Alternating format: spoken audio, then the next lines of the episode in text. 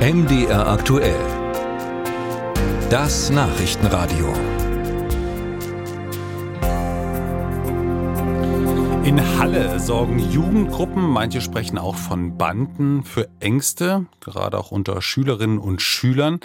Denn die Angst, abgezogen, also beraubt zu werden, ist groß. Die Jugendgruppen, die wohl zu einem nicht unerheblichen Teil aus Migranten bestehen, treiben sich im Umfeld von Schulen rum. Und nicht wenige Eltern bringen auch ihre 14-, 15-jährigen Kinder wieder mit dem Auto zum Unterricht. Und heute beschäftigt sich der Landtagsausschuss in Sachsen-Anhalt mit dem Problem. Nur mit welchem Ziel eigentlich? Denn das Problem ist ja nicht neu, besteht aber immer noch. Der innenpolitische Sprecher der SPD-Landtagsfraktion ist Rüdiger Erben. Ich habe mit ihm darüber gesprochen. Herr Erben, ich grüße Sie.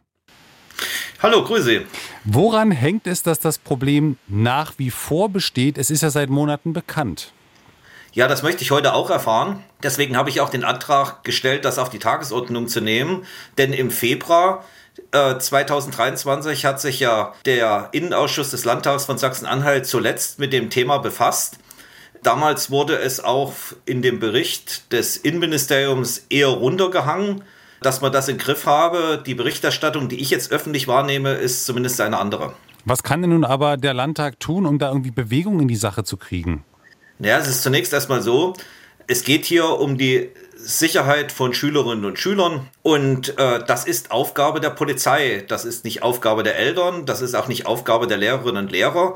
Die Polizei hat das Gewaltmonopol des Staates und letztendlich muss die Polizei auch für Sicherheit sorgen. Heißt das, es ist die oberste Dienstherrin der Polizei, die Innenministerin Tamara Zieschan gefragt?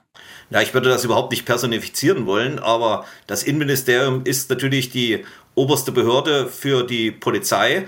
Und da habe ich ja auch die Erwartung, dass in Halle dafür gesorgt wird, dass Mädchen und Jungen äh, sicher zur Schule kommen, sich sicher in der Schule aufhalten können und auch wieder nach Hause gehen können. Und die Polizei, so ist es ja zumindest zu erfahren, hat ja nun schon die Präsenz verstärkt vor Schulen. Wie erklären Sie sich denn, dass nachdem die Lage im Frühjahr durchaus abgeflaut war, das Problem jetzt offenbar wieder hochkocht? Haben Sie da eine Erklärung für? Also ich habe die Erklärung auch nicht wirklich. Äh, ich kann mich erinnern, dass es im Februar von Seiten des Innenministeriums berichtet worden ist, dass eine neue Qualität zu, zum früheren, ja häufig als Abziehen bezeichneten Straftaten, die ist, dass sich Täter und Opfer oft zumindest flüchtig kennen würden, was früher so nicht der Fall war. Also vor vielen Jahren mittlerweile ist mein eigener Sohn mal Opfer einer solchen Straftat auch in Halle geworden. Und da gab es damals eine Reihe von Opfern, da kannten die den Täter nicht. Hier scheint es ja so zu sein, dass es zumindest Bezüge zwischen einem Teil der äh, Geschädigten und den Tatverdächtigen gibt. Lässt sich das Problem denn überhaupt lösen? Denn irgendwie gehört doch meistens zur Wahrheit auch dazu, dass man sagen muss, ja, selbst wenn die Polizei mal jemanden erwischt und stellt, in der Regel ist er, ich sag mal, einen Tag, zwei Tage später wieder auf der Straße und könnte es erneut tun. Ja, das ist längst nicht immer der Fall. Oft sind es ja auch Intensivtäter und ähm, da ist es tatsächlich so, dass natürlich auch Haftstrafen verhängt werden können.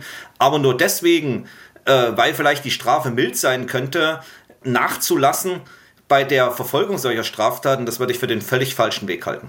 Ist da eigentlich grundsätzlich was versäumt worden in Halle oder wie erklären Sie sich, dass in Halle laut Kriminalstatistik im Vergleich zu vielen anderen Städten eben deutlich mehr Straftaten passieren? Also ich glaube, das müssen wir generell aufarbeiten. Wir haben eine Situation hier in Sachsen-Anhalt, dass wir seit Jahren unter den Flächenländern in Deutschland die höchste Kriminalitätsbelastung, zumindest statistisch haben. Wir haben eine Situation, dass die Kriminalitätsbelastung bei uns deutlich größer ist als in Chemnitz, deutlich größer ist als in Erfurt, deutlich größer als in Rostock. Oder, das ist sogar der Spitzenreiter, wir in Halle in den letzten Jahren 83 Prozent höhere Kriminalitätsbelastung als in Jena hatten. Und äh, das bedarf dringend auch der Aufarbeitung. Warum ist das so? Ist das nur ein statistischer Effekt? Oder sind die Städte bei uns wirklich gefährlicher? Und das möchte ich rausbekommen und da erwarte ich mehr Aktivität im Innenministerium dazu. Sagt der innenpolitische Sprecher der SPD-Landtagsfraktion Rüdiger Erben.